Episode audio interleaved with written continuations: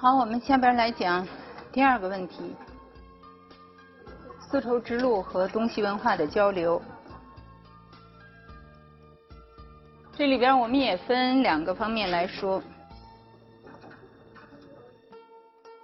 我们现在看到的这个图呢，基本上是丝绸之路它在中国境内走向的这样的一个图。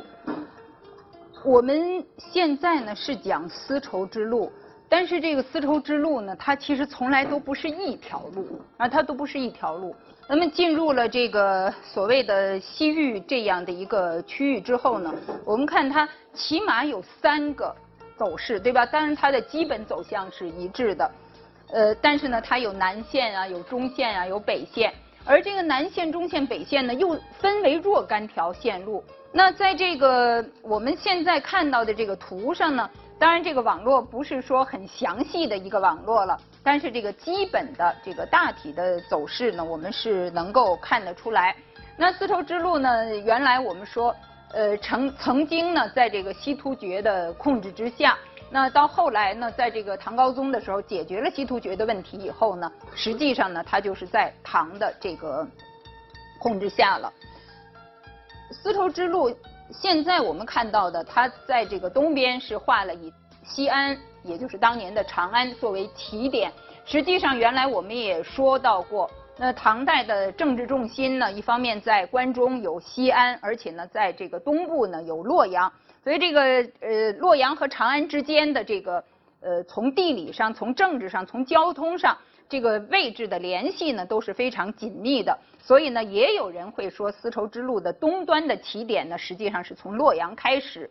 但是我们现在通常讲到丝绸之路，实际上我们讨论的重点是在现在的新疆这样的一个范围里边，是吧？就是所谓的西域这样一个一个区域里边。那么从这个从这个长安，呃，通过甘肃以后呢，到达这个新疆。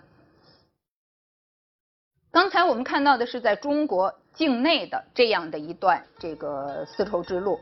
另外呢，我们也可以看到丝绸之路呢，它实际上是一个当年连接欧亚之间的一个重要的通道。而且这个通道呢，不仅是一个经济的贸易的通道，同时呢，也是一个政治的文化的通道。所以呢，这个丝绸之路呢，它是一个东西延展的，那特别是像在西边。这样的一个很复杂的这个大陆网呃道路网络，那么在这样的一个道路网络里边呢，我们可以看到中国当时的一些思想啊理念啊，特别是跟这个佛教有关的这样的一些思想体系，还有中原地区的一些律令制度，一些以汉字为载体的这种文化模式，从这个地方呢传出去。更重要的是，实际上当时在这一条路上影响更大的，应该说是西方文化对于东方的影响。那不是说东方对西方没有影响，而影响更大的，应该说是西方文化的这个影响。那么这样的一种双向的这个文化的交流，或者说文化的馈赠，构成了丝绸之路上一个重要的这种流动的意义吧。呃。如果我们说这个丝绸之路呢，它是一个东西文化汇聚的这样的一个途径，或者说这样的一条道路、一组道路，那么在这个东西文化之间呢，其实是有一些中介的力量的，在中间居中沟通这样的一些力量。呃，实际上说到丝绸之路呢，我们就会经常想到这样的问题：当年在这样一个漫漫长路上。行走着的，当然也可能不是徒步行走，对吧？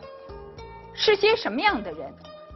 实际上呢，我们可以看到，当年活动在丝绸之路上的主要是三类人员。一类人是商人，从事商业贸易的啊一些商团，这是一类人。第二类人呢是官方的使者，或者我们说是外交的使节啊，这是一类人。第三类人呢是一些宗教。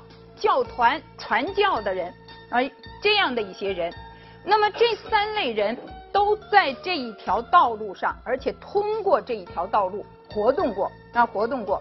但这三类人呢，其实我们可以看到，最开始走上这条道路的，或者说最开始比较频繁的活动在这条道路上的，实际上呢是一些商旅，是一些商旅。那么因为他们呢对于周边的这个形势都比较了解，因为来往的次数多了，所以都比较熟悉，比较了解。因此呢，后来官方的有一些信息可能就通过他们带过去，那就通过他们带过去。而且呢，有一些宗教的使者也和他们结伴而行，就是跟他们一起走。所以呢，往往我们发现的就是在这个路上活动的这些人呢，也可能是兼有多种身份的，那也可能是兼有多种身份。那么，在这个题中呢，应该特别注意到的，或者说值得我们关注的一个很重要的人群，就是这个粟特人，就是这个粟特人。粟特人呢，有另外的一个呃名称，叫做昭武九姓，就是昭武这个地区的九姓胡。九姓胡，他们的姓氏有九个姓氏。那么这九个姓氏里边比较常见到的，像康啊、安、石、米、史、和、曹，不是说凡是姓这个的，凡是姓曹的，这个都是昭武九姓。那曹操大在他们之前呢。但是呢，在这个时期活动的很多带有这个姓氏的人呢，是和昭武九姓有关的，和这个粟特有关的。比方说姓安的安禄山，对吧？他其实是跟这有关的，姓史的史思明，安史之乱里边这史思明。另外，我们知道这个，呃，五代的时候那个有名的儿皇帝石敬瑭，对不对？是姓石的，那他呢，实际上也是跟这一个地区的胡人是有关系的，啊，有关系的。那么胡呢，我们通常是泛指这个少数民族，对吧？特别是北方的少数民族。在唐代也仍然是这样，啊，仍然是这样，它会指北方的、西北方的少数民族。但是胡在这个时候狭义上来讲，有一种针对性很强的用法，就是指粟特人，啊，是指粟特人。这个粟特人呢，他们就是中世纪活动在中亚的两河流域，这个阿姆河和希尔河之间的这样的一个古代的民族。粟特人呢，因为他善于经商。所以呢，他活动在各国之间，那么和各国的这个呃上层下层都有很多的交往。因此，这个时候呢，就是不仅仅是一种民间的贸易，包括当时的一些官方的往来，是吧？宗教的传播也往往通过这些人以他们为中介来进行。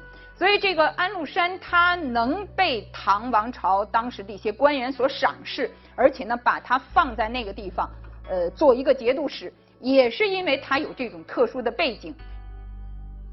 那个时候呢，其实这个来自这些胡啊，他们的这样的一些风气，包括他们的这样的一些审美，是吧，都渗透到当时的唐代的社会里边。我们现在可以看到，当时对于这个胡姬啊这样这样的一种羡慕，是吧，这样的一种赞扬。而且呢，我们看到很多呃，比方说这个胡旋舞，呃，这胡旋舞。呃，前些年我看到有一些那个游戏厅会有一种跟那个跳舞毯似的哈，好像跟这个差不多的意思，在那一个在那一个圈上。那么这个胡旋也是这样的一种，这个很被欣赏的这种艺术的方式了。呃，我们现在从一些考古的发掘上面也能够很清楚的看到当时人说的这个胡旋舞，这个是怎么一个旋法，是吧？这样的一些这个很鲜明的形象。这个丝绸之路呢，它当然我们说它主要呢是一条商路，但是呢，当时的这种东西方之间的政治交流哈，文化上的往来也都通过这样的一条通道。呃，那么通过它呢，我们可以看到，在那个时期，那在那个时期，呃，唐代我们一直是说它是襟怀很宽广的，对不对？海纳百川，有这样的一种容量。而且呢，在唐代的首都，比方说长安这个地方，历来呢，我们会认为它是一种国际性的政治文化的大舞台，那是一个很大的平台，给世界各国来的人呢，都提供了一个演出的场地，啊，提供了一个竞技的场所。但是那个时候的贸易，就是我们说这样的一种国际贸易，基本上是外国商人来唐朝做生意。这个和宋代以后的中国商人出去做生意是有很大的不同，是有很大的不同。而且我们也说了，在丝绸之路上有文化的双向的交流，有这个汉文化的传播，是吧？唐朝的律令体系的输出和对外的影响。但是应该说影响更重要的，实际上是西方传来的这样的一些文化形式，包括音乐、舞蹈、绘画、雕塑、建筑啊，包括这个宗教。那么宗教呢，不仅仅有佛教，还有像仙教啊、摩尼教啊、景教啊这样的一些宗教信仰，先后沿着这样的一条道路传入了中国啊，先后传入了中国。那当然还有这些天文历算、医药这样的一些科技知识。呃，这是一个蓝色的这个琉璃盘。我们知道，我们中国的瓷器历来是陶瓷业是非常发展的，但是这个玻璃器呢不很。发展我们的这个玻璃呢，多半是一种铅钠质地的这个玻璃。那么和外国的这个玻璃呢，基本上是一种钠钙质地的，就是在这个物质成分上呢是不太一样的。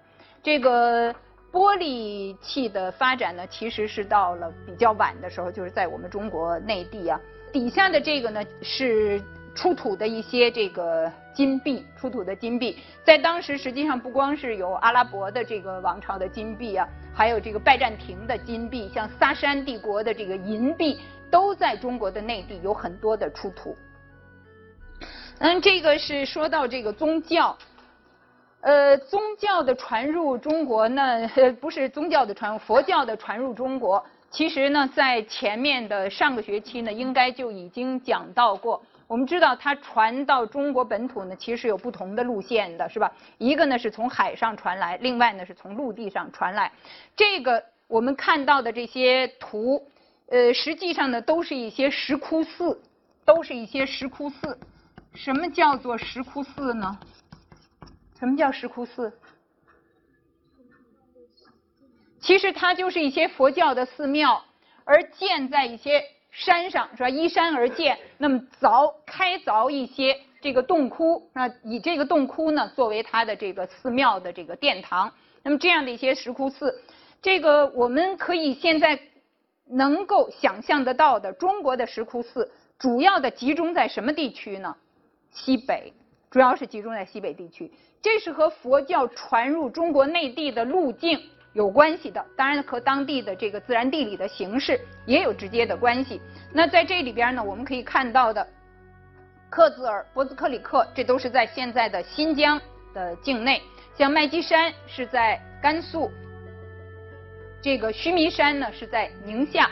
那当然不不仅是这些石窟寺了，还有很多啊，还有很多。但是这些石窟寺呢，你把它连起来，按照年代有一个排列。你基本上就能够看到这个佛教传入中国的一个大致的路径。唐僧取经，这都是我们从小的时候就经常说到的了，然后这这个经常听到。这个玄奘取经图，这是西夏的一个图，啊，西夏的一个图。那个《大唐西域记》也是我们都很熟悉的。呃，这个教注呢是季羡林先生领衔做的了。那后来钱文忠老师在这个百家讲坛里边也曾经宣讲这个《大唐西域记》。这边这个兴教寺塔呢是玄奘后来他遗骸所在的地方吧。玄奘他出去这个整个的过程，我们当然在这儿不可能讲。但是呢，大家总是知道他离开长安的时候，实际上呢，他等于是偷渡国境的，对不对？那个时候呢。这个唐王朝和印度之间隔离的很大的一块区域是在西突厥的控制之下，然后那个时候是贞观前期了，是在西突厥的控制之下，所以呢，没有唐王朝的特别的批准的文件，本来呢，一般的人等是不允许渡过这个地区的，啊，不允许经过这个地区的。但是在这个玄奘回来的时候，回来的时候。这个问题已经解决了。我们说贞观十四年的时候，就侯君集已经打下了高昌，啊，已经打下了高昌。所以呢，吐鲁番这一带已经进入了唐朝的直接统治的范围，啊，直接控制的范围。所以玄奘回来的时候就没有这个问题，而且呢是风风光光的，啊，风风光光的回到了长安，有很盛大的这样的一种欢迎的仪式。那么这个实际上。玄奘去印度的过程，其实呢，它是一个引进佛教经典的过程，啊，或者呢，我们也可以说是佛教它东来的过程的一个组成部分，啊，看起来是它玄奘西去，实际上呢是佛教东来。那么在刚才我们是说西边进来的文化的影响，那么中原文化对于西域是不是也有影响呢？也是有影响的。现在我们在敦在吐鲁番发现的这些写本，所谓的写本就是当事人的手抄本，发现的这个写本里边呢，就有这个《论语》的写本，包括当时的这个正氏注，是吧？所以呢，说明这个那个时候的这个中原地区的文化。不光是这些儒家的经典了，包括一些文化形式，包括这个寺院的这种结构啊，这样的一种建筑的方式，实际上呢，都还是受到这个中原的影响。而且呢，我们也应该知道，吐鲁番这个地方在回鹘化之前，公元八百四十年之前，其实当地生活的居民大多数是汉人。大多数是汉人，所以这个他们的这种生活方式，你看他们吃的这些东西，什么点心啊、饺子啊，什么这些东西，也跟当时的汉地的居民有高度的类同，那是很接近的。嗯，在这一个区域里边，就是我们说的这个丝绸之路沿线，是吧？包括当时的这个中亚这一带地区，在唐代的时候呢，有很多和平的交往。也有很多交往是在战争中进行的，也就是说，战争这是一个暴力的冲突，但是暴力的冲突也给交往带来了一些条件啊，带来了一些前提，就是像这个沙碗的《西突厥史料》里边所说到的，原来是中国专利的这样的一种造纸工业，到这个时候呢，就传入了大食地区，就是阿拉伯地区，然后又经由阿拉伯地区。继续传到了其他的像这个非洲啊、欧洲的其他的地区，也就是说呢，阿拉伯人、阿拉伯地区成为这样的一种技术它传播的一个中介的地带，那成为一种中介地带。我们知道，说到这个造纸术和这个纸的问题，其实它传播呢都是有不同的这个步骤的。第一步，首先是纸制品会传出去，啊，首先是纸制品会传出去，然后呢，其他的那个地区呢会。用一些纸的这样的一些成品，逐渐逐渐的啊，在后来的其他的机遇底下，才是这个造纸的技术传出去。而这个技术传出去之后呢，就取代了过去在这一个地区的，比方那些所谓的草纸，就是那些缩草了，呃，用用作纸用的，还有这些皮纸，取代了这些，那么变成很广泛使用的。呃，跟这个形成为对照的呢？是中国内地的印刷术，雕版印刷。雕版印刷呢，其实也这个大食人阿拉伯地区呢，也在这个之后有所接触。但是这个印刷术呢，一直没有传播开来。实际上呢，阿拉伯人他们是应该说在那个时候知识水平是很高的，发展的是很这个知识水平的程度是很高的。但是为什么他们对于印刷术不接受？啊，长期以来。不仅是没有成为一种传播的中介，甚至于某种意义上可以说是一种起了一种阻碍的作用。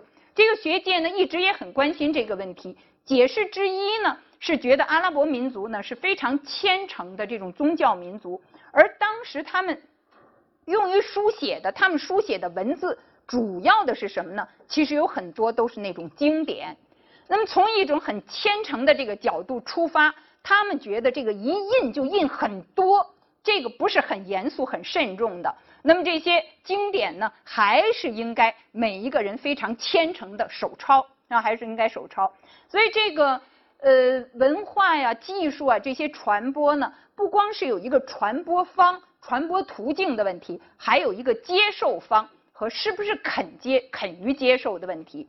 那么在这些问题呢，其实呃综合的考虑，你才能看到。这个某一种技术或者某一种文化，它的这个传播的一个具体的路径。那李约瑟呢曾经说，中国的发明为欧洲的文艺复兴铺平了道路。实际上呢，它也是指的就是我们刚才说到的，包括像造纸术等等的这样的一些这个科技的成果。呃，在这一个地区里边呢，刚才我们说了有和平的交往，也有战争的冲突。总而言之呢，应该说。